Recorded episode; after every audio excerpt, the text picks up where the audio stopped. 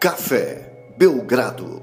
Amigo do Café Belgrado, mais um episódio do podcast Café Belgrado, mais um episódio de Preview NBA, próxima temporada, se avizinhando, hein? 23, 24, by KTO. KTO é o melhor lugar para você fazer sua aposta, sua betezinha, muitos mercados novos, hein? Fiquem atentos.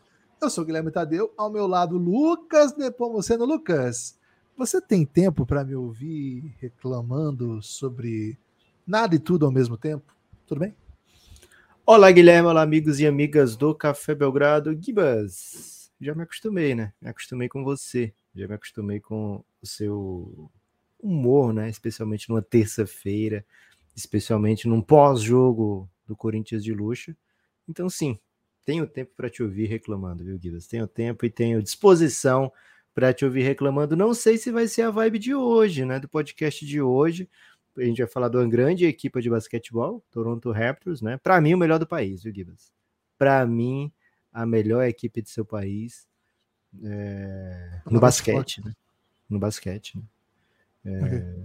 Porque eles são muito fortes no hockey, viu, Gibas? Lá no, no, no Canadá. Futebol Toronto, também, né? Tem um futebolzinho bom lá.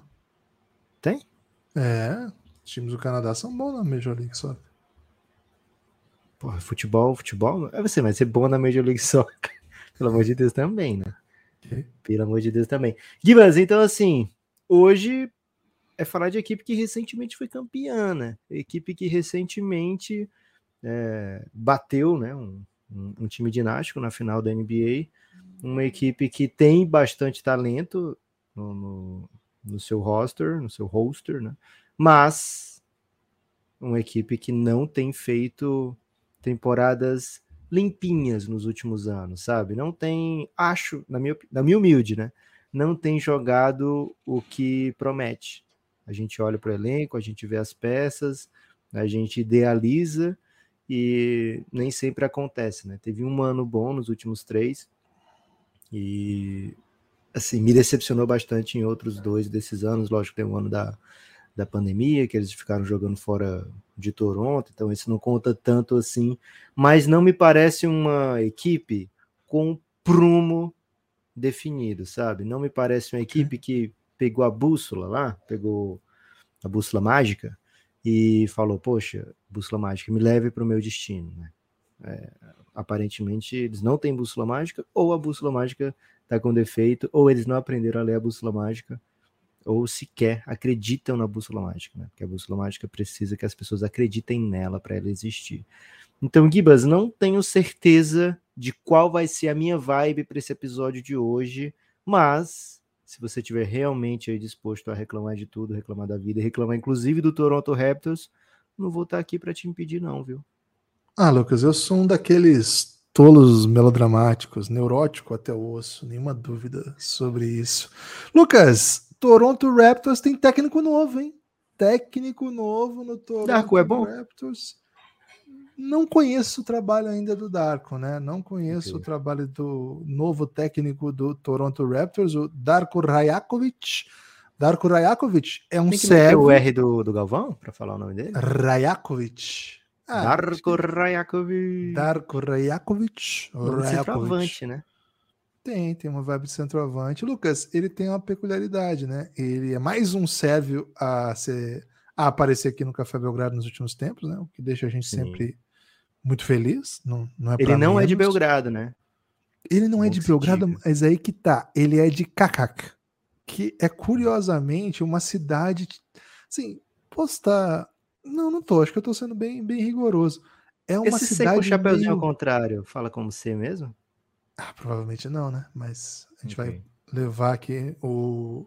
Inclusive, eu tenho um amigo sérvio que é de Kakok e já me falou algumas vezes essa cidade, mas ainda não consegui né, falar adequadamente o nome, né? Mas essa cidade ela tem uma peculiaridade de ser uma espécie de Franca sérvia. Então você imagina hum. a cultura hum. de basquete dessa cidade. Tá, Belgrado é a ah, cidade. Doido. Cara, mas essa cidade, o que tem de história no basquete é brincadeira, é de verdade, é brincadeira. Para começar assim, tem na rua de Kakak, Lucas, tem simplesmente painéis de Zeliko Bradovic pintados na, na rua, porque ele é um cidadão de Kakak, o maior técnico da história do basquete europeu, entre outros, né? Entre outros, né? outros jogadores. Mais recentemente a gente conheceu na, na Copa do Mundo Avramovic, que é mais um cidadão de Kakak. Mas assim, são muitos, são muitos, é uma, uma lista imensa de, de equipe de jogadores, atletas, né? Figuras esportivas que são ligadas a essa cidade Kakat na Sérvia. Esse mais um, Dragan Rajakovic, ele tem uma peculiaridade. Darko, né? não? Darko, desculpa.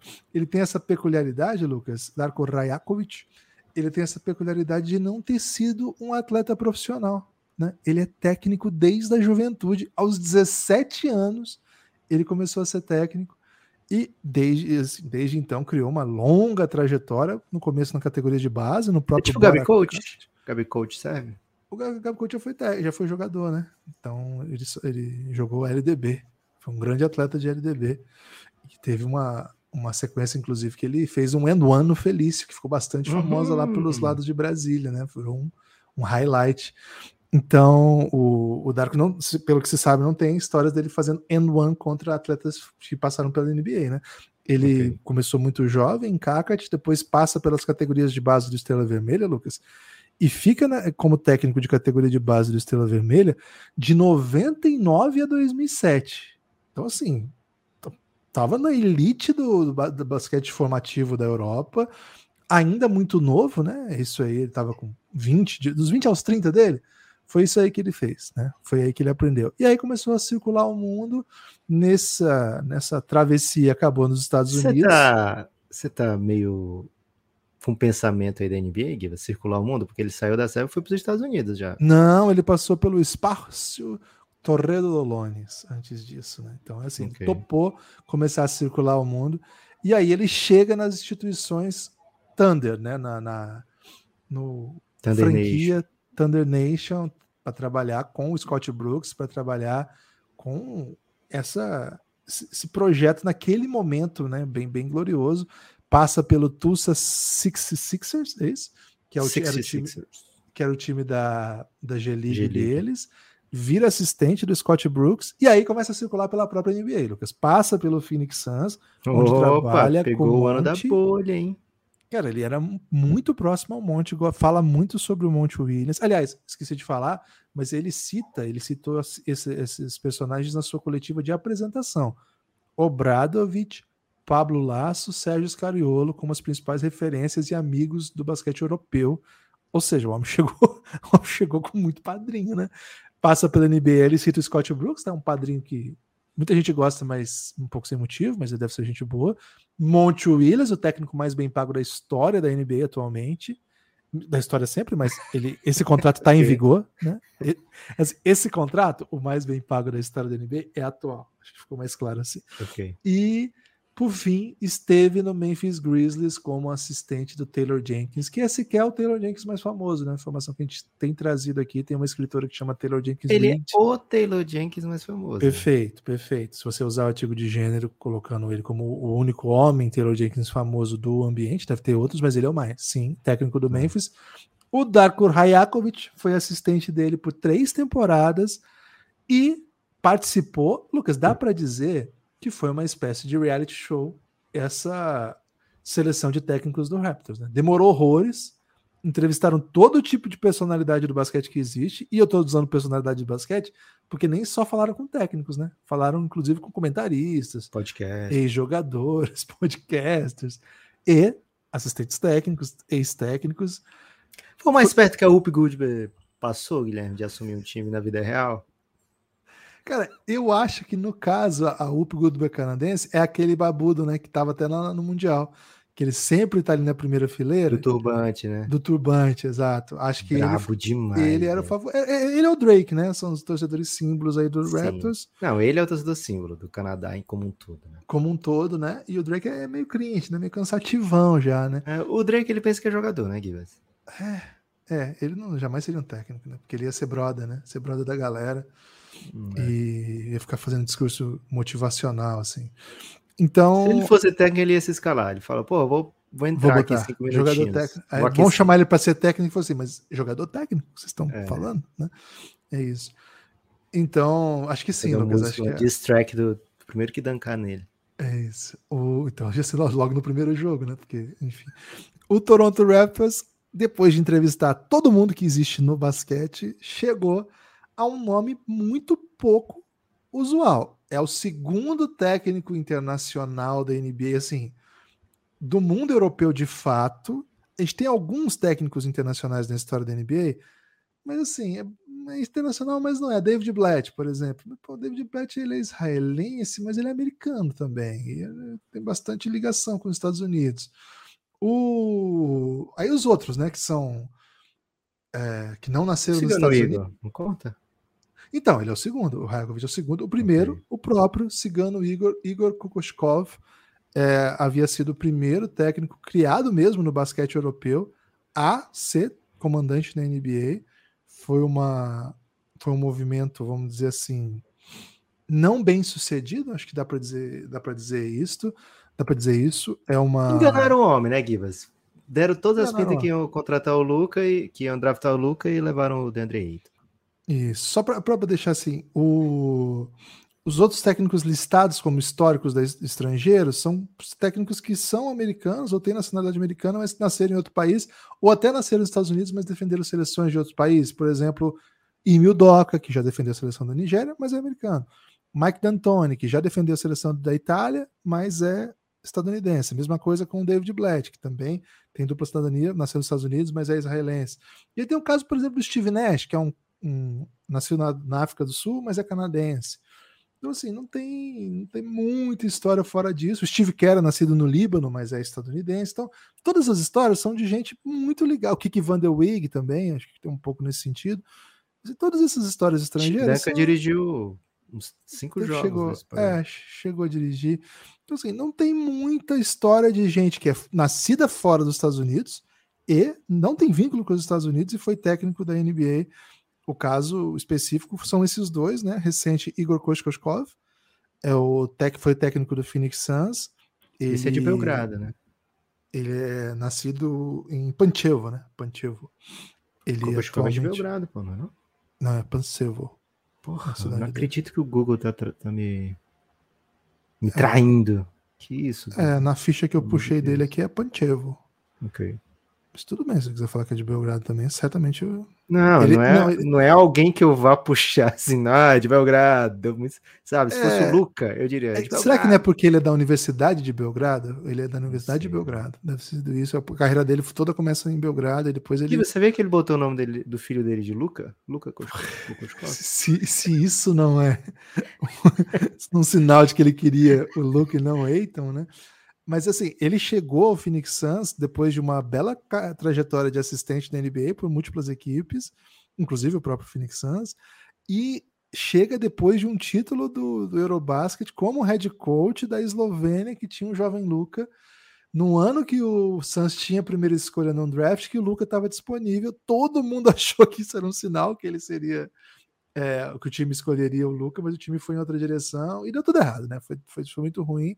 Ele voltou para sua trajetória de assistente. Primeiro até tentou ser head coach na Europa, sem sucesso, um trabalho bem ruim no Fenerbahçe, substituindo o que também é fácil, né? E aí tem circulado na NBA, inclusive voltou assistente do Luca, né? Lá no Dallas, né? Assistente do Jason Kidd. Passou pelo Brooklyn Nets e agora está no Atlanta Hawks é, não, assim, a carreira de, de head coach para ele vai demorar para voltar a ter uma oportunidade, né? Não tá com cara de que vai ter oportunidade. O Darko, Luca, Lucas, chega com Big Fields to, to, to, to fit, né? Para substituir. Como é que é a frase? Big Fields to. Big Shoes, Big to, shoes fill. to fill. To é. fill tinha falado certo, depois eu substituí a palavra. É, chega para substituir o maior técnico da história do Toronto e considerado um dos grandes estrategistas do, da, da NBA atual, Nick Nurse, que não ficou, assim, não ficou duas semanas desempregado, né? Saiu do Toronto e o Sixers já ligou para o homem, já acertou com o homem. Então, assim, substitui um grande técnico, um técnico histórico, um técnico campeão pelo Toronto, o único título da franquia Lucas, não é um trampo fácil esse que ele vai assumir, mas a situação ela é de pressão.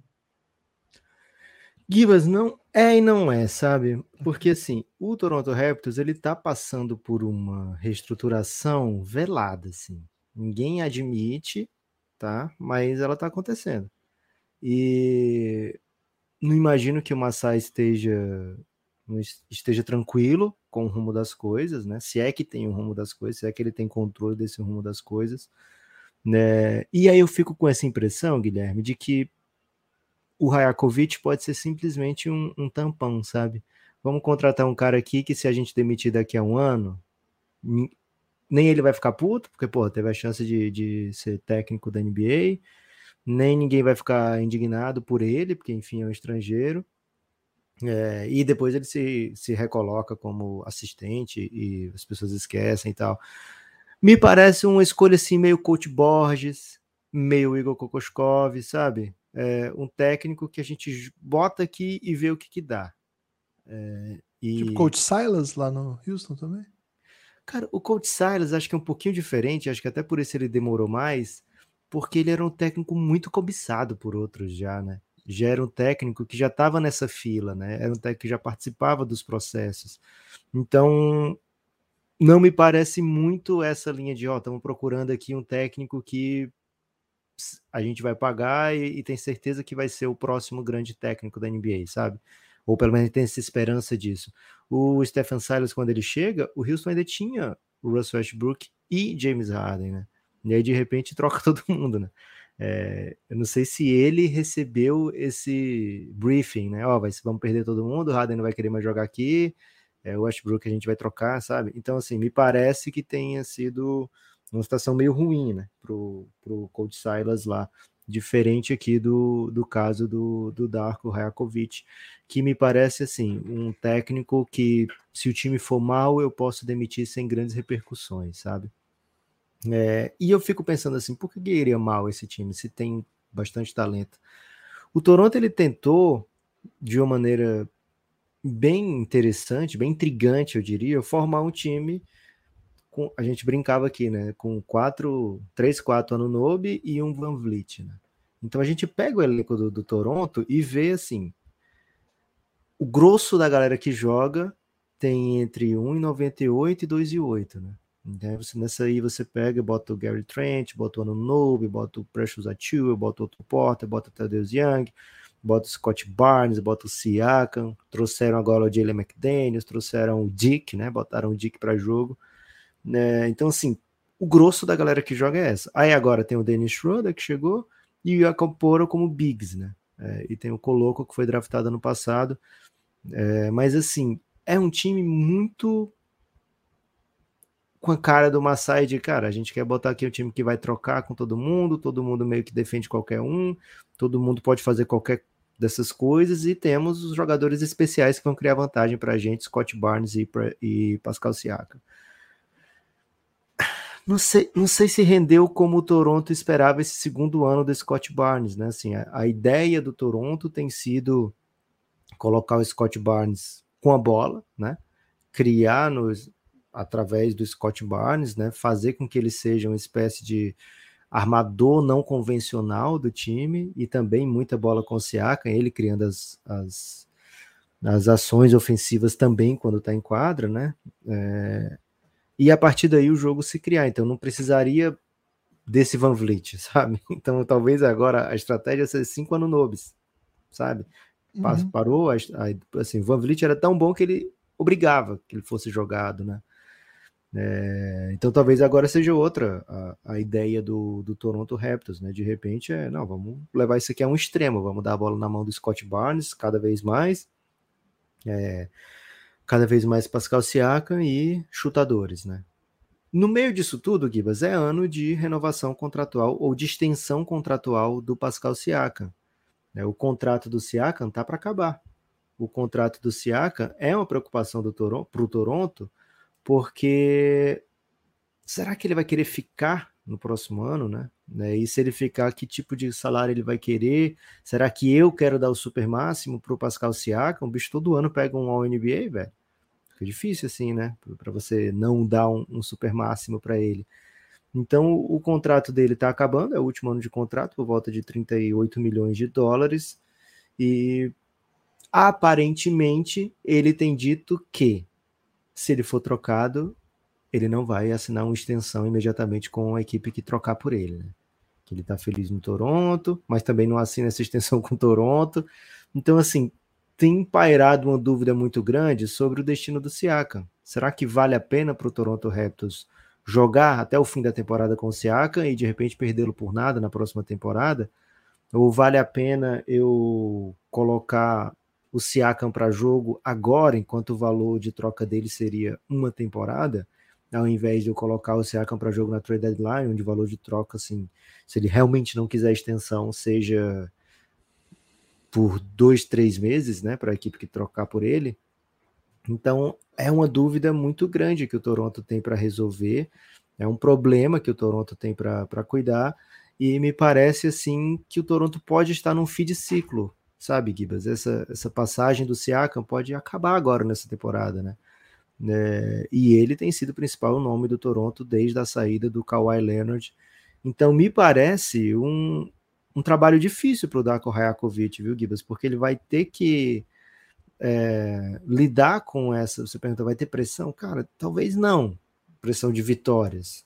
Mas pode ser que tenha pressões assim, o Siakam querer minuto de jogo, o Scott Barnes querer, ó, oh, me prometeram que você o armador aqui, eu preciso dessa bola o tempo todo né, sei lá, o Dennis Schroeder chegou e pode ser que eu precise desse minuto. O Dennis Schroeder trabalhou com o Rajakovic lá no OKC, né?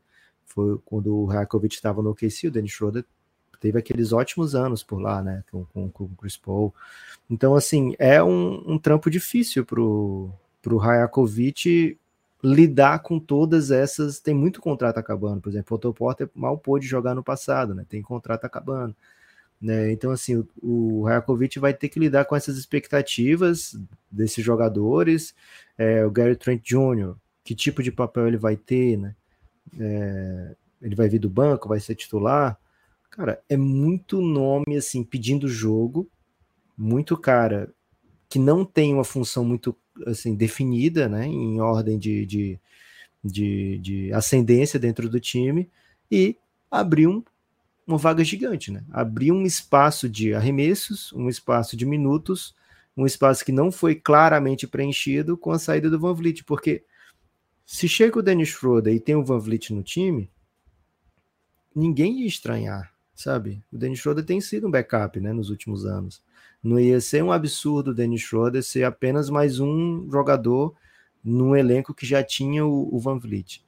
Você trazendo o Dennis Schroeder, não tendo o Van Vliet, não tendo uma reposição óbvia para o Van Vliet, fica essa impressão, cara, ele é o armador titular mesmo? Daí o Gary Trent vai pensar, poxa, é, eu vou, não vou ter meus minutos, sabe? Então, assim, fica... E os caras acabaram de draftar o Grady Dick também, né? O Grady Dick é mais um nesse molde de cara dessa altura, né? com a diferença que ele é para ser um exímio chutador, com a diferença que ele tem uma chance boa aí, Giba, de ser muito famoso, né? De ser uma espécie de Felipe Mota do, do basquete canadense, né? Vamos ver como vai dar certo isso. Embora sim, Gibas, vamos ser honestos, normalmente a gente é um pouquinho é, patriota aqui. Né? Não patriota, vou usar outra palavra, né? Pachequista. Normalmente a gente é um pouquinho pachequista. É certo o nome assim? Pachequista? Acho que é, né? Pacheco, é... o pessoal fala geralmente. Boa, então a gente é um pouquinho pacheco. Mas pro Grade Policarpo, Felipe... vamos meter um Policarpo. Policarpo. Mas aí corre o risco da muita gente assim, não, não tem mais essa referência, né? Policarpo é. Eu não sei se ele ainda tá naquele é, livro dos. As pessoas que vão vão ter essa referência, então, Lucas, porque isso aí é obrigatório. Ok. Será que ainda é obrigatório? Porque no meu é tempo obrigatório. era obrigatório ler o livro. Lima Barreto, Lima Barreto é obrigatório. Se não é pela, pela, pela, pelos padrões nacionais curriculares, é para os padrões éticos literários. Né? Não, mas a, a ética literária, Gui, está em desuso já tem um tempo, né? Tá Depois que a poesia ficou tranquila, só pular a linha, ah, pulei a linha, poesia. Não precisa mais rimar. É, aí o padrão ético literário. Você já viu uns, uns poemas que fazem desenho na folha? Tipo, faz uma caravela já vi, pelo amor de Deus, cara. Pelo amor de Deus. É, o poema, desenho uma caravela. É, me, me lembra muito a época que isso era famoso no MSN, né? Você fazia uma carinha só com com. Você fazia um urso só com caracteres Tinha isso, do, do, do, teclado. É pronto. Esse é um poema também? Poema do urso? A gente não vê esse debate aí na. na... Cara, eu fico pensando assim, o Dante Alighieri no século XXI, tendo contato com esse tipo de produção, e fala assim: ah, isso aí é o que fizeram da poesia. É. Fico pensando, sabe? O Dante, Gibas, ele. O, o Dante, ele parecia assim. Tinha coisa, muitas preocupações para se preocupar com isso, sabe? Mas ele ia botar no inferno. Ele ia dizer, ah, isso aqui. Cara, esse aí é pro último ciclo. Uma das casas do inferno, você ficar lendo essas coisas com desenho aí. Essa aí já era. Essa aí ia, ia ser muito longe, assim. Tinha que rodar muito, andar muito em círculo para chegar né? em quem faz esse tipo de poema. Mas enfim, Guilherme, sendo Pacheco aqui, tenho que dizer o Grady Dick tem que ganhar muito seguidor para ser o Felipe Mota americano, né? Ou canadense. Não, não tá nem perto, não tá nem perto. Tá muito Porque atrás. o Felipe Mota, assim, para quem não tá familiarizado, né? É um atleta do Flamengo aí, do basquete, que veio de uma temporada intrigante pelo basquete cearense, onde é, ele não teve tanto destaque dentro da quadra como fora dela, isso dá para dizer com certa tranquilidade, mas ainda assim foi contratado por uma das melhores equipes do basquete brasileiro é, e vamos ver que tipo de papel ele vai ter dentro da quadra, mas fora da quadra, continua arrastando multidões, né? Acaba o treino, tem autógrafo, acaba o jogo, tem autógrafo. Então, assim, é muito famoso Felipe Mota com dois T's, né? Caso você não, não esteja procurando agora mesmo, né? Mais de um milhão de seguidores no TikTok. Dá quatro vezes o Dick, né? Você compara o tamanho do Felipe Mota com o do Dick. 1.4 milhões, velho. É 1.4, né? Então dá, dá quase seis vezes, né? O tamanho é. do Dick. É grande, viu? Felipe Mota é realmente espetacular. E é curioso, Lucas, ele teve um, Trabalho, ele tem 1.4 né? é, milhões de seguidores e 1.9 pontos por jogo. E Sim. rebotes também, curioso é a coincidência. É, é o triplo um ponto, né? É, Gibas, o, o, inclusive ele vai dar uma moral pro Josh Gidey, né? Josh Gidey vai ter esse X1 aí com o Felipe Mota para ver se o, o Josh Tô ansioso para esse X1, velho. Tô bem ansioso para esse tipo de conteúdo, velho. Vamos ver se o Josh Gidey consegue aí se, se destacar, né? Como um dos grandes TikTokers. Acho difícil, viu, Gibas? Mas o Felipe Mota vai dar essa moral para um fã, né? Gibas, seguinte. Dito tudo isso, o Cassinho fala cara, abri aqui a temporada, abri aqui as apostas com 37 vitórias e meia para o Toronto. Tô vendo que o Nepopop não tá tão empolgado, então baixei a odd para 36.5 vitórias do Toronto. Gibas, se sente hum. confortável para ir para algum lado? Antes de você dizer se se sente confortável ou não para ir no over ou no under, eu vou trazer aqui quem saiu, quem chegou. Pode ser? Bora. É... Chegadas e partidas, né? Tem uma bela música com esse nome, inclusive. É, olha, saíram caras é, bem. É uma música, né? um filme também com esse nome. Encontros Cara, tem, o, tem o terminal do, do Tom Hanks. Ele fica no aeroporto, não deixa de ser, né? A Katrina Zeta Jones, toda vez que passa por lá, é um, é, é um chamego, né? É um então, filme, velho. É um filme bem, bem interessante. Esse filme. É Central do Brasil também, que também tem muito trem. Trem, né? A gente falou de filme de, de barco, né? Mas tem filme de trem. Não, existe mesmo. Uh, The Shipping News, uh, o título em inglês do filme, Chegadas e Partidas, de 2001. Kevin Space, né? Cancelado, Gibbs. Cancelado. Cancelado Kevin Spacey. Judy Dent não tá cancelada, baita atriz. Participou. Kate Blanchett. Porra. Melhor atriz. Essa é a melhor atriz do mundo. Julianne Tem Moore. Julianne Moore, né? Que fez Hannibal. Porra, ela é boa também. Porra. Esse filme é bom, viu? Eu não lembro muito bem o que acontece, mas eu lembro que eu achei esse filme muito bom, viu? Então okay. assistam aí me, me lembrem sobre o que é. Interessante, Guilherme, bem interessante. As chegadas e partidas do Toronto Raptors saíram Fred Van Vliet, Bo Cruz, uma grande perda. Então, será que foi por isso que eles foram atrás do Grady Dick, Gibbs? Pode ser, né? Delano é, Benton, ca...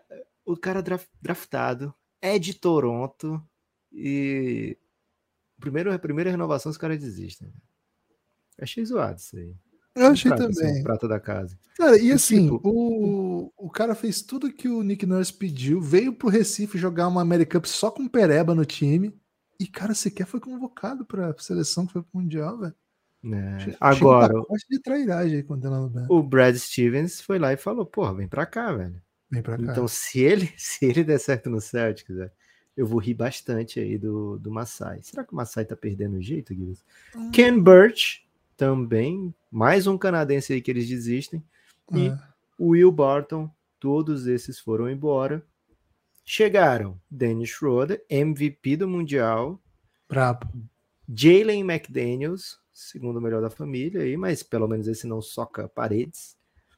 Grady Dick, aí um, um atleta. Suposto Felipe famoso. Mota americano. Isso, suposto Felipe Mota.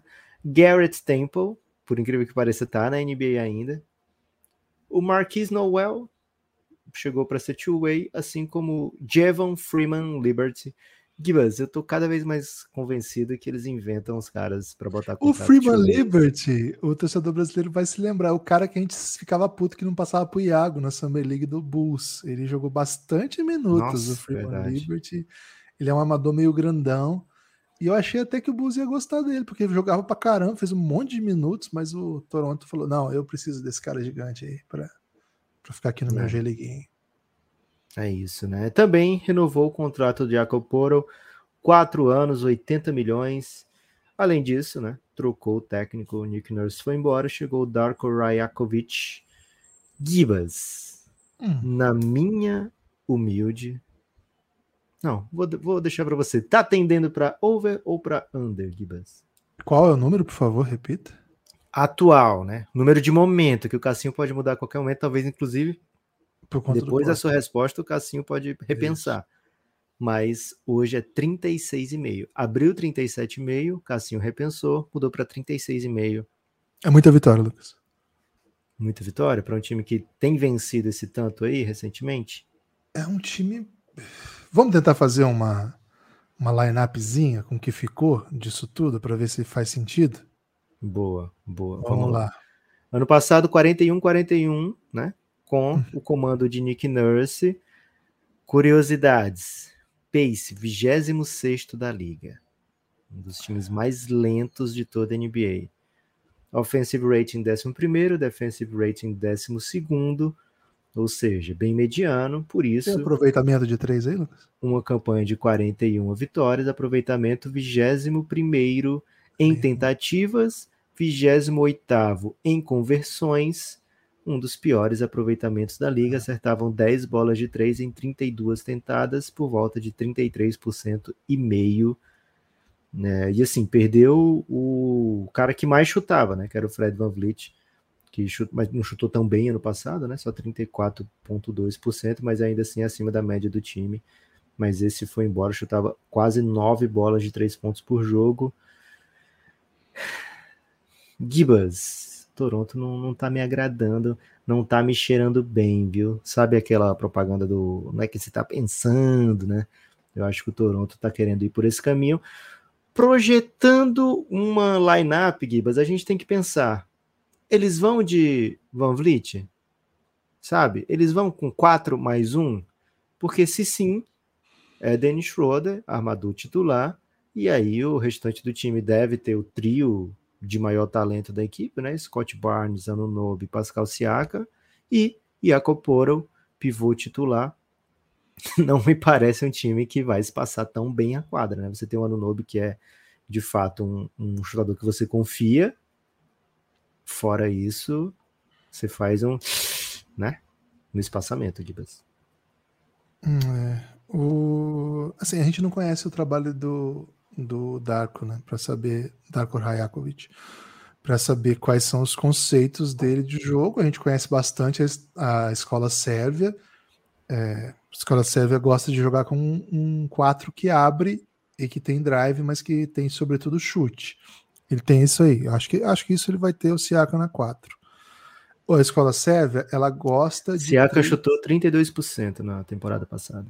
É, vai ter que chutar.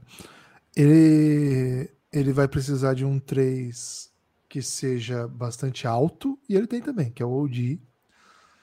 Acho que ele vai ter precisar de um 5 sim. Eu acho que a, se ele seguir a escola e acho que de maneira geral, né, o, o tradicional é o ter um 5 mais 5 mesmo. Então a gente e já o Raptors tem... acabou de renovar o Jacoporo 20 milhões ao ano, né? É, vai, vai jogar. Então a gente não vai ter muito invencionismo aí, embora ele não tenha muitas opções para rodar os cinco, né? Ele vai ter que fazer algumas improvisações, talvez até subir o Siakam para posição. É, eu ou... acho que o Raptors curte o Precious fazendo a 5 do vindo do banco, viu? Eu eventualmente botar o coloco, colocar o coloco, né? Por que não, né? É. Dá para botar o coloco pro jogo. E aí você tem que pensar o perímetro, né? Assim, a, a, linha de frente eu acho talentosa, assim, o Siakam e o OG, defesa e ataque eu acho bem, bem legal, assim, para média da NBA, para um time para esse número de vitórias, acho bem, bem aceitável. E ainda assim a gente tem que pensar um pouco o Scott Barnes, né? O, o projeto Scott Barnes Guard, será que ele é um projeto do Toronto? Será que ele é um projeto do Nick Nurse?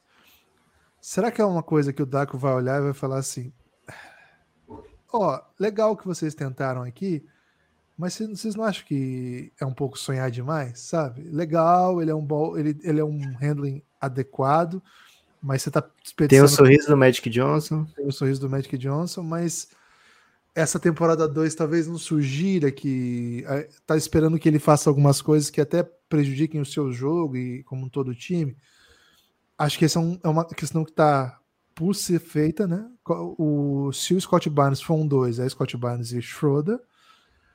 Agora, há um cenário em que ele olha e fala, velho, isso não é um 2. Isso é um suposto 2 dentro dos padrões ideais que vocês olham para o basquete e acham que ele pode ser um 2, mas ele não parece um 2. Ele não tem o handling de um 2. Ele não chuta como um 2. Ele não joga pique como um 2. Ele faz algumas coisas legais para um 2. Então, assim, se for um projeto e o Toronto falar assim, não, não, nós draftamos ele para isso, nós acreditamos nisso, e quando a gente foi na entrevista, a gente foi perguntando jogador por jogador. E todo mundo que veio com essa resposta do Scott Barnes já foi tirando, tiraram da. Não, a gente não quer alguém que pensa o Scott diferente. Segundo consta, a demissão do Nick Nurse tem muito a ver com não incompatibilidade tática, incompatibilidade de leitura do que é o elenco e do que é como o time deve jogar. Então, Scott Barnes acho que é uma questão chave para isso. Pascal Siakam acho que é uma questão chave sobre isso. E o Gianni Nubi são questões chave sobre isso, porque são jogadores diferentes, não são jogadores óbvios. Acho que jogadores modernos e que podem ajudar de múltiplas maneiras, mas tem que saber o que, que o time quer para ele, sabe? E o mais valioso desses, até pela juventude, é o Scott Barnes, claro. Então, acho que passa um pouco sobre o que eles esperam do Scott Barnes. Na minha opinião, ele pode ser um 2, pode ser um 3 em algum contexto pode até ser um 4, dependendo de como você vai jogar, mas tem que jogar mais fora da bola. Não gosto tanto do Scott Barnes como o criador. Eu, sei que ele sabe fazer isso, acho que é bem legal vê-lo fazendo isso, mas não sei, acho que fiquei um pouco mal-humoradinho assim com, com o desenvolvimento. Até pode porque ser as isso. equipes têm marcado ele de um jeito meio bem Simmons, né? A partir de certo momento da temporada. Chutou 28%, cara. É isso. A galera tava dando esse chute, dando esse arremesso e ele porra, tentando arremessar ainda, né? Porque senão fica uma coisa muito feia. Mas não sei se é de fato ideal para ele, né? É, a gente já viu outros jogadores passarem por esse processo de guardialização, vamos trazer, cunhar esse termo aqui. Bom, hein? Guardialização. É, por exemplo, tem um exemplo muito clássico no, no meu Phoenix, né? Devin Booker, ele não era um criador primário quando chega na NBA. Ele era um cara meio JJ Redick, assim. Ele vinha fora da bola, pegava para arremessar, pegava para finalizar jogadas. O Santos foi tirando todos os armadores do elenco, sempre tinha o Tyler Yulis, sempre tinha, sabe, só uns caras bem doidos, assim, que não pegava minuto. Inclusive o ano do, do Igor Kokoskov é, foi bem tenso, né? Que ele imaginou que ia ter o Luca Doncic e de repente só tinha uns caras que não dava para jogar, né? Como armador. E aí, o que, que o Santos fez? Foi dando a bola na mão do Devin Booker, né? Foi criando essa. Foi fazendo essa guardialização no Devin Booker e ele evoluiu de maneira poucas vezes vistas na NBA, né? Para ser um criador primário. Né? É, então, não é um, um, uma coisa que nunca acontece. Agora, o Devin Booker tem um arremesso que ajuda muito nesse processo, né? Porque você não pode marcar o Devin Booker a 4, 5 passos de distância. Você tem que marcar o Devin Booker colado na cintura dele, senão ele vai arremessar. O Scott Barnes não tem isso. Vamos ver que tipo de projeto, de fato, o Toronto traz para ele. E isso é um motivo, Gibbs, para eu ir no under, porque me parece que o Toronto vai ser uma coisa meio experimental esse ano. Né? Mas mais ainda, porque ano passado então, foi mega experimental. Os últimos foi. dois anos foram bem experimentais. Então, mas no, no ano de novato do Scott Barnes, deu certo, né? Eles foram até para playoff, acho que foi playoff direto, inclusive. É, ano passado foi um nono lugar, 41 vitórias. Não dá para dizer assim, foi horrível, né? Você estava mais ou menos na média.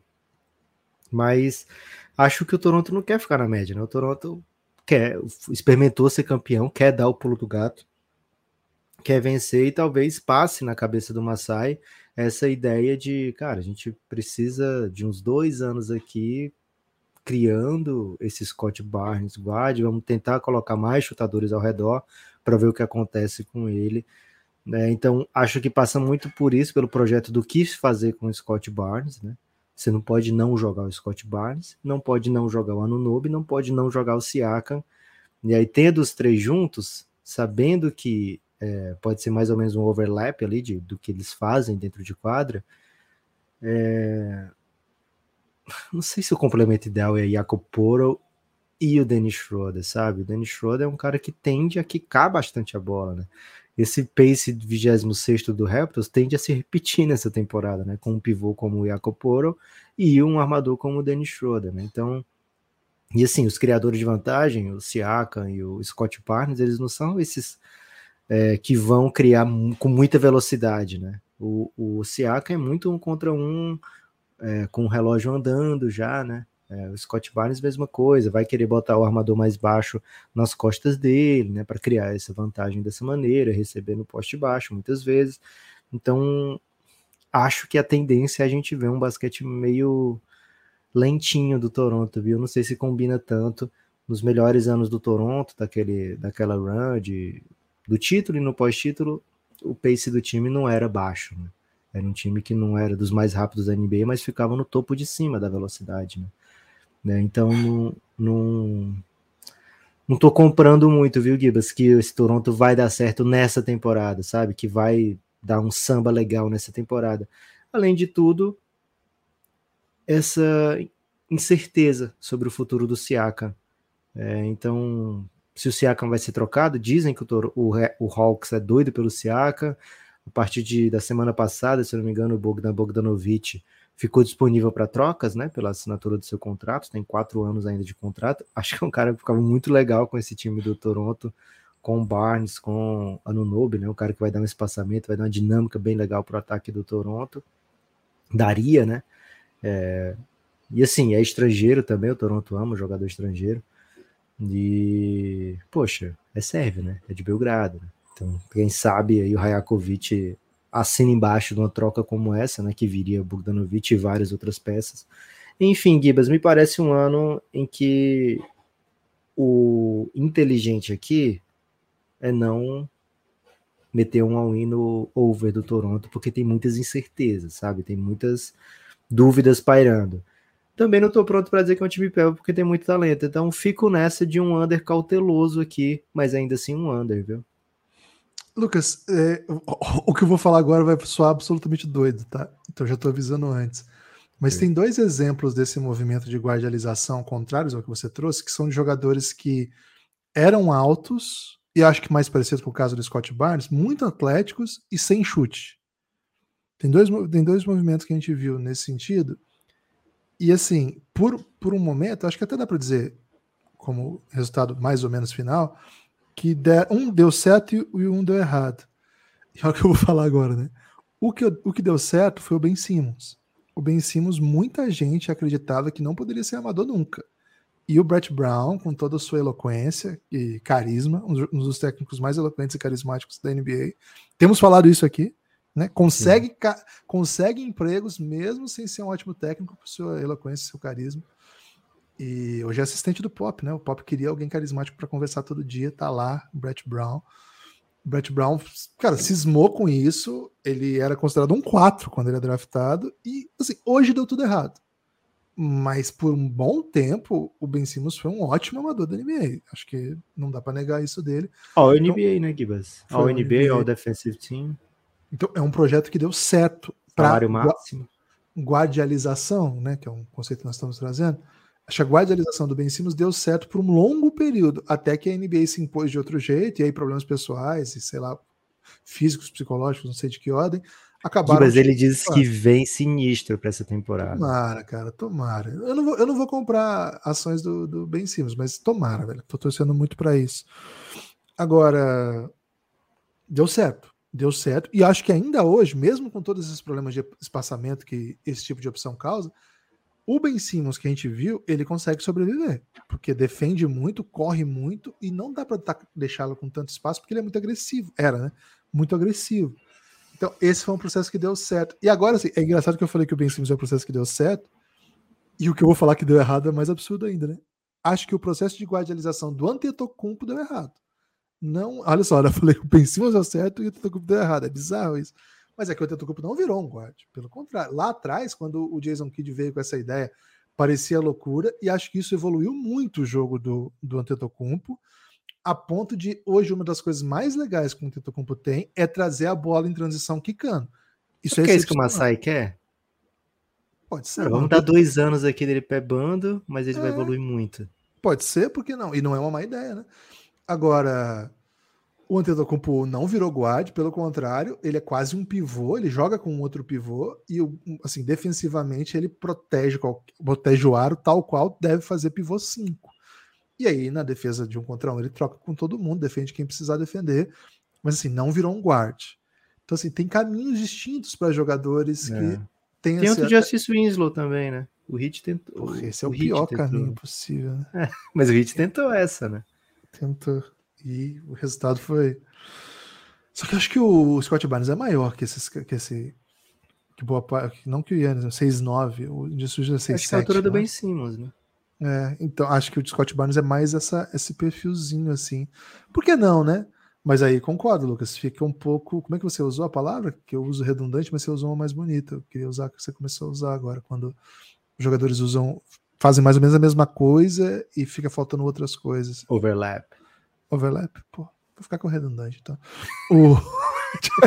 Quando você falou, pareceu mais. Pareceu extremamente essa, é isso. Então, tem, tem caminhos para seguir, eu acho, sabe? Agora, acho que você foi muito, muito preciso.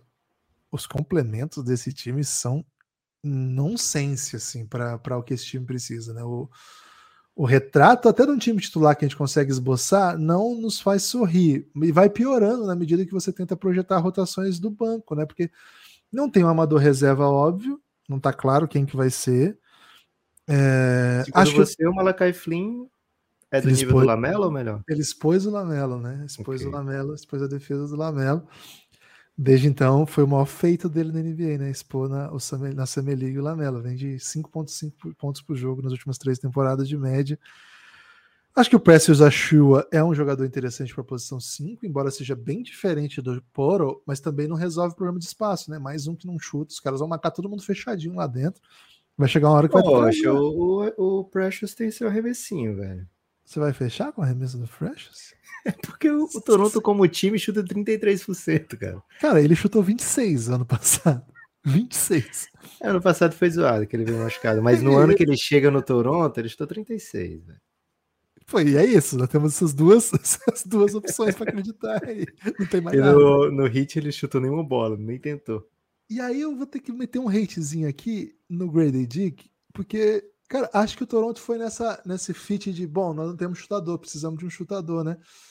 E, cara, pegaram assim, bom, qual é o grande chutador da classe? É o Grady Dick. Cara, o Grady Dick é enorme, né? Baita Dick. Ele chuta muito mesmo, é um baita chutador. Cara, mas sabe aquela carinha de que não viram na NBA? E a Summer League deu essa impressão. Então, assim, escolher pelo draft o melhor chutador disponível, porque o seu time não tem chutador, não costuma ser o que resolve o seu, o seu encaixe ofensivo, sabe? Você tem que ir ao mercado, você tem que trocar peças, você tem que dinamizar as peças que você já tem. Então, hoje, se você tiver que escolher um chutador, é o Gary Trent. Esse é um bom chutador, esse é um chutador de verdade do time, vamos dizer assim. Um cara que pode chutar em alto volume perto dos 40%, 36, 37, chegou a chutar 38 já. De resto, é um time que fica travadinho, né? não sei o que esperar mais do Otto Porter, talvez ele, ele venha para uma temporada interessante, não sei como é que tá a questão física dele, né? Ele teve uma cirurgia em janeiro e a gente não sabe o que ele pode render. Ele é, a última coisa que eu vi foram os vídeos dele de julho arremessando bem, assim, sabe? Se movimentando bem. Acho Bom, que vem pronto pra temporada. É. Não duvido Mas, nada do Golden State tentar pegar ele de volta, cara. Ele deu certo lá no sistema do, do Golden Porra, State, né? Um cara inteligente. Demais, ele foi fundamental naquele playoff. Ele ajudou bastante, né? E aí, vamos ver o McDaniel, se pode ser um desses jogadores que, que tem projeção, né? Ele é um suposto chutador, assim, até gosto não. dele como chutador. Chutou 33% no passado. É, então. É a cara do Toronto, de chutador do Toronto é isso aí, a média do, do Toronto é. é... Vou no under, Lucas. Demorei, mas fui no under porque não dá, cara. Tô. Tá meio difícil aqui, sabe? Tá meio difícil. Sim, mas a gente raramente a gente tem, assim, ido em caminhos diferentes até agora, só Spurs e Jazz, viu? De resto, temos concordado bastante. Fui, né? Nos dois eu fui, é. eu fui. É isso. É, perigo, né? Muita concordância significa aí que a gente está deixando passar alguma coisa, né? A gente é. precisa discordar mais. Gibas! Tá conversando muito fora do ar. O ideal é que a gente não converse é. mais até a próxima gravação. Não sejam mais amigos. Gibas, seguinte, hein? Seguinte. Antes de seguir adiante, quero aqui agradecer Yuri Marcolino, o Renate, que é o PB Renato, e o Lohan, três apoiadores aí que chegaram desde a gravação do último pod. Muito obrigado, vocês três ajudam muito o Café Belgrado a se manter. Né? A gente precisa muito desse apoio, especialmente nessa hora, né? De de pré-temporada, digamos assim, que não, de temporada fora da temporada, né? off-season, vou trazer essa palavra nova aqui, que é, é soft-season, que, assim, infelizmente o basquete deixa de ser o foco para tanta gente, então você que chega apoiando o Café Belgrado, muito obrigado, nesse período a gente precisa ainda mais, né, é, então um salve aí, vocês que estão ajudando a conter a sangria do Belgradão, se você quiser apoiar o Café Belgrado, né, é muito fácil e a gente espera que você queira que o projeto se mantenha. Então você vai em cafébelgrado.com.br. De maneira mais tranquila, vai no navegador, cafébelgrado.com.br. Aí você vai te levar para o ambiente da Aurelo, né? Pode ser no aplicativo Android ou mesmo no navegador que você apoia por lá. Se você tiver um Apple, não dá para apoiar pelo aplicativo da Apple, porque a Apple odeia o Café Belgrado. Isso já as pessoas que estão com o Café Belgrado há bastante tempo já sabem, né?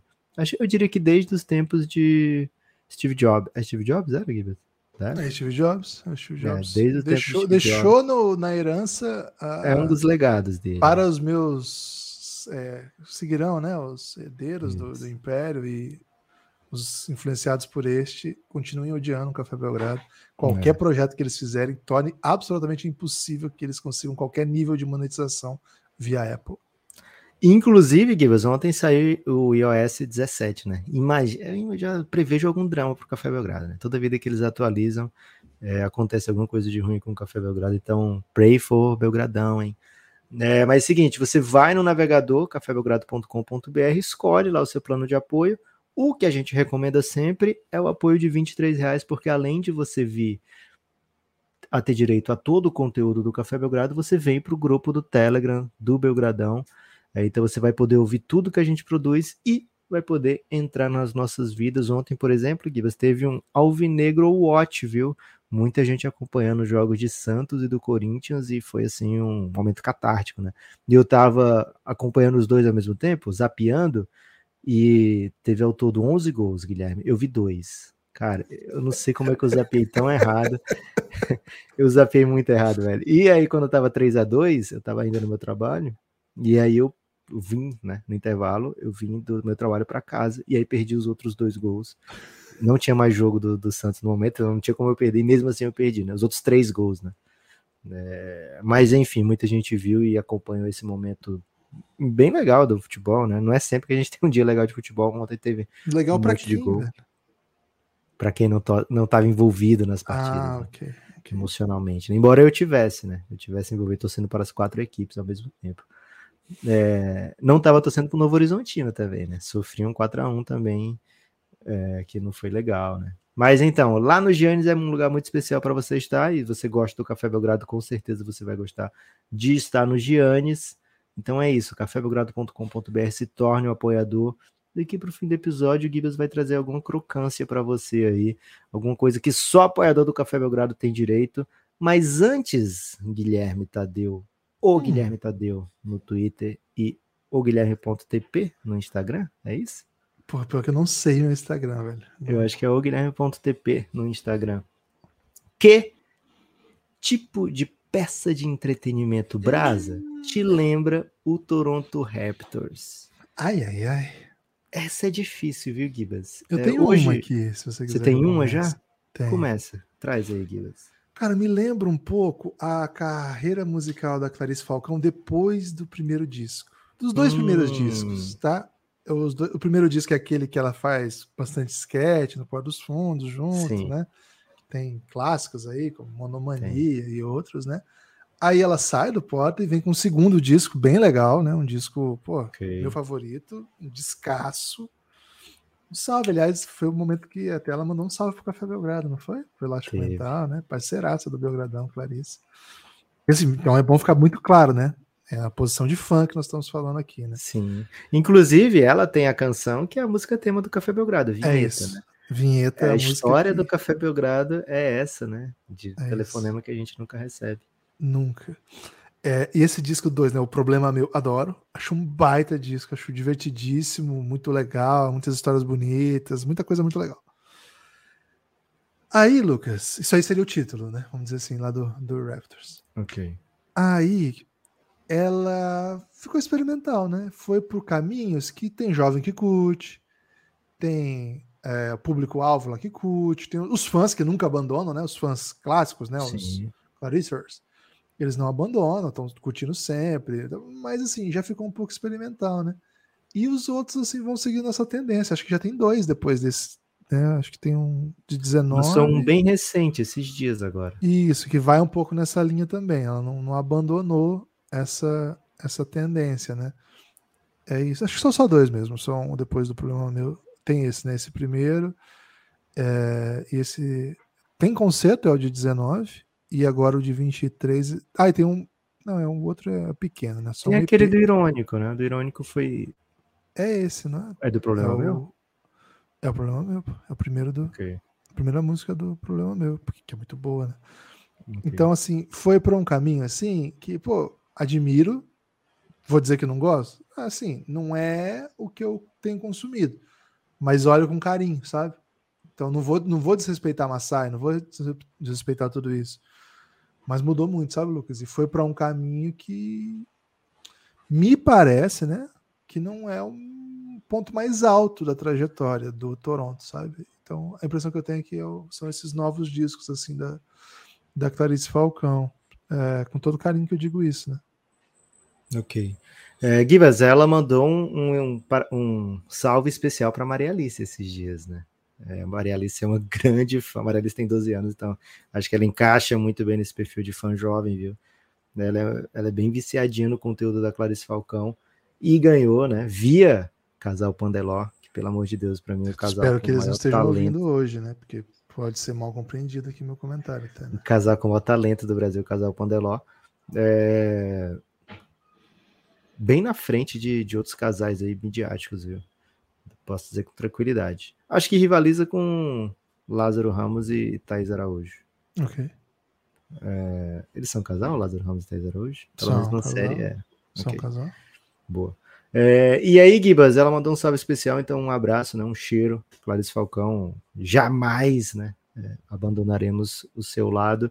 Gibas, hoje estava é, dando a minha caminhada e agora o que, que eu faço, velho? Você vai me achar muito ousada. Vamos Recentemente, ver eu tenho na subida da praça, isso, eu dou um pique. Tá Toda louco, volta eu dou um pique na subida da praça. É uma subida que assim isso, de 100 metros, talvez. E aí eu dou esse pique, né? É, e aí o resto da, da volta eu vou andando, né? Normal e me recuperando. Mas se alguém Caramba. filma só essa parte, eu fico parecendo o Luca, né? Luca subindo escada. E as pessoas vão pensar que eu tô correndo a praça inteira. Se filma só essa parte. Meu sonho é que alguém chegue lá e filme essa parte e poste nas redes sociais e as pessoas comecem a dizer, ó, oh, lá vem o Lucas Terek, hein, o Nepopopes Terek. É, mas no meio dessa recuperação, estava dando esse, esse, sprint e recuperação, né? no meio dessa recuperação eu fiquei pensando, poxa, para ser uma peça de entretenimento brasileira do Toronto Raptors, tem que ter dinossauro, né, velho? Primeira coisa que eu pensei foi Jurassic Park 2. Mais ou menos nessa linha do, do que você okay. falou até agora, porque o Jurassic Park 1 foi aquele encanto todo, e depois eles ficaram procurando re, reproduzir esse encanto e não conseguia. Problema, não é brasa, né? Não, é, pode. Então. A única coisa de, de, entretenimento brasileiro que tem dinossauro, que eu tenho conhecimento, é uns dinossauros de shopping, que eles vão em, em capitais, em shopping de capitais e tem lá uns dinossauros robóticos assim, e as pessoas participam, né? Maria Alice foi interior também. Fortaleza. Foi interior Boa. também. Então pronto, dinossauro de shopping, né? Uhum. É, imaginei isso, mas pô, não fica tão legal pro Toronto Raptors, né? Não acho que é bem isso. E aí fiquei pensando que outro tipo de dinossauro tá na moda, em voga, né? E aí me veio a epifania, né, Gibas? Hum. É, começou com o Silvio Santos, via FX, fizeram uma série lá sobre o Silvio Santos. Hum. E agora tá a dinossaurada fazendo seus próprios documentários, né? Galvão, sabe? Uma Xuxa. E aí, Gibas, o que que parece, velho? Eles tiveram a carreira de sucesso, né? Lógico mas parece que eles estão tentando, via documentário, dar uma revivida no sucesso. E nunca fica a mesma coisa. O original foi o original, velho. Não dá pra Xuxa meter um, um hoje em dia, né? Um, um, anão brigando com um judoca, né? Como já fez no passado, no show da Xuxa, né? Pegaram criança que era muito bom em judô e botaram para lutar com o Praga, né? E aí o, o Praga ficou meio puto tava perdendo pra criança com judô e começou a bater na criança, né? E aí tem um react dessa criança hoje adulto passando esse vídeo, cara, é bem hilário. Mas enfim, não dá para reviver essas glórias, glórias como essa, né? Hoje via documentário, né? E eu não sei se o Toronto vai conseguir reviver essa glória que teve do, desse experimento Kawhi Siaka, sabe? Mas, cara, olha o, o, que mais tinha naquele time, né? Tinha Kyle Lowry, tinha Marc Gasol, tinha o Van Vliet. Né? Acho que não, eles estão tentando, mas não tá dando, e eles estão meio que prolongando, sabe? Estão prolongando demais. E aí, de repente, vai ter um Galvão no YouTube, e depois vai voltar pra Globo, sabe? Hum. É, Xuxa na Record. E, então, me parece, Gibas, que são dinossauros aí erráticos dinossauros que, que assim, o documentário, por exemplo, do, do Galvão fica espetacular, né? Mas não é, acho que não é espetacular pelo que o Galvão queria que fosse espetacular. Não sei se deu para você entender. O ponto e... alto do, do documentário do Galvão é que fala mal do Galvão, né? Esse é, é o ponto alto do, do documentário. Isso. Aliás, baita documentário, hein? Quem não assistiu ainda, vale demais, velho. É, e acho que o Toronto vai passar por essa. O ponto alto dessa tentativa do Toronto vai ser daqui a um tempo a dizer, nossa, deu errado, né? Darko Reakovic deu de, foi de Kokoskov, né? É, tô com esse receio, viu, Gibas, pro Toronto Raptors. Espero estar tá errado, porque muito torcedor carisma do Toronto. Toronto em si é bem legal de torcer a favor, né? Tem dinossauro. É, então, assim, eu sei que meu afilhado vai sempre ser um, um Raptor. É, e é, para mim, continua sendo o melhor time do país, né? Mas dito tudo isso, vou de ah. under. Pensei um pouco a partir do que você falou aí, Lucas, da banda Raimundos depois que o Rodolfo saiu, sabe? Hum. A banda Raimundos depois que o Rodolfo saiu, assim, vamos situar na história, a gente sabe que olhando para hoje é bastante cancelável, mas assim, era a grande banda do Brasil na época, a gente todo mundo tem a nossa idade, assim, lembra mais ou menos o impacto que tinha. E quando saiu o Rodolfo, eles recusaram acabar, né? Eles é. continuaram, acho que até hoje existe, velho. Mais de 20 anos depois do, da, do final da banda. Depois, na de 20... não existe, né? Então, supostamente não existe e só piora, né? Mas assim, pô, eles tentaram até, sabe? Mas assim, já no primeiro, quem era mais fã assim falou: não, vou ouvir, né? Pô. Aí foi o Digão que foi cantar, tá? Pô, foi tão legal, não. Não é duro, né? E não pararam, né? Continuam lançando, continuam. Agora o Caniço recentemente faleceu. E, enfim, me parece um, uma coisa parecida, né? Porque tem algumas bandas dos anos 80 que ainda tentam hoje, né? Fazer show, está rodando no Brasil. Pô, mas eles são bem bons, assim, é bem legal, né? Experiência é bem boa, entretenimento, sabe? Não sei se o Toronto vai entregar esse nível de entretenimento do que um Titãzinho de volta com o Nando Reis e Arnaldo Antunes até porque eles continuaram produzindo, né? E acho que é um pouco diferente o caso. Então, vou ficar com esse. É. Cara, bastante referências até nacionais, né? Pô, tem demais, tem demais. É, espero que não chegue nesse fundo do poço do Raimundos, né? Acho que o Massai não vai, não vai de digão, não, viu, Gibas? Acho que o Massai em algum momento vai dar um estalo. É, e, cara, o que você me trouxe de, de lembrança da guardialização do Yannis já me faz ter um pouquinho de apreço por essa tentativa, sabe? Do, do Toronto Raptors, porque acho que a tendência é dar errado, mas acho que vai fazer um bem, um bem pro, pro futuro do Scott Barnes. É, enfim, Gibas, acho que eles estão extremando, viu? Eles estão levando aquela ideia de trocar todo mundo num, num, lugar longe demais, porque assim, já ganhou bastante polegadas ali do, do Van Vliet para o Dennis Schroeder, né? O Van Vliet é bem mais mignon do que o Dennis Schroeder, né? E o Dennis Schroeder tem bração, né? Muito comprido, fica parecendo é, bem mais é, imponente fisicamente ainda do que o, o Fred Van Vliet. Então, me parece que eles estão cada vez mais experimentais, cada vez mais tentando coisas diferentes aí do indo de zag, né, quando todo mundo tá no zig. Essa questão do Siakam vai ser super fundamental para a temporada do Toronto, viu, Gibas? Se vai ser trocado, cara, vai proporcionar um entretenimento gigante, porque o Siakam solto na NBA, em outra equipe assim, pode simplesmente ser um fiel da balança, né? Por que não? É, então, bem curioso aí para ver para onde vai a temporada do Toronto Raptors. Recomendo o Under, viu? Tô nessa. Tem destaque final, Lucas? O meu destaque final vai mais uma vez para todos os apoiadores do Café Belgrado. Muito obrigado por vocês existirem. Apoiem o Café Belgrado. Se você nunca apoiou o Café Belgrado, faz essa, faz a boa, né? cafébelgrado.com.br tem muito conteúdo para você consumir, conteúdo extra para você consumir, para você de repente meter um sprint com recuperação. É, sprint na subida, hein? Não vai fazer sprint na descida e recuperação na subida, não. Isso aí é, é cheat. Nem o Luca mete essa. É, então, muito sprint com recuperação, com conteúdo exclusivo. Certamente seu shape vai ficar bem aesthetic muito rapidamente, viu, Gibbs? cafébelgrado.com.br a partir de 12 reais você desbloqueia todo o conteúdo de áudio do Belgradão a partir de 23 você vem para o nosso grupo no Telegram é certamente o melhor lugar para você estar fica uma dica, acho que você vai ficar bem feliz. Lucas, hoje começa a Champions League, hein? Algum, algum palpite?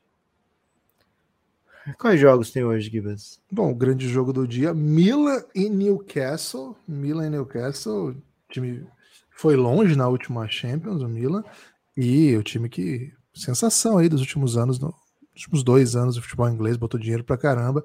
Às 13h45 esse jogo. Tem, tem, tem palpite para esse jogo? É, é em Milan esse jogo? Esse jogo é em Milão.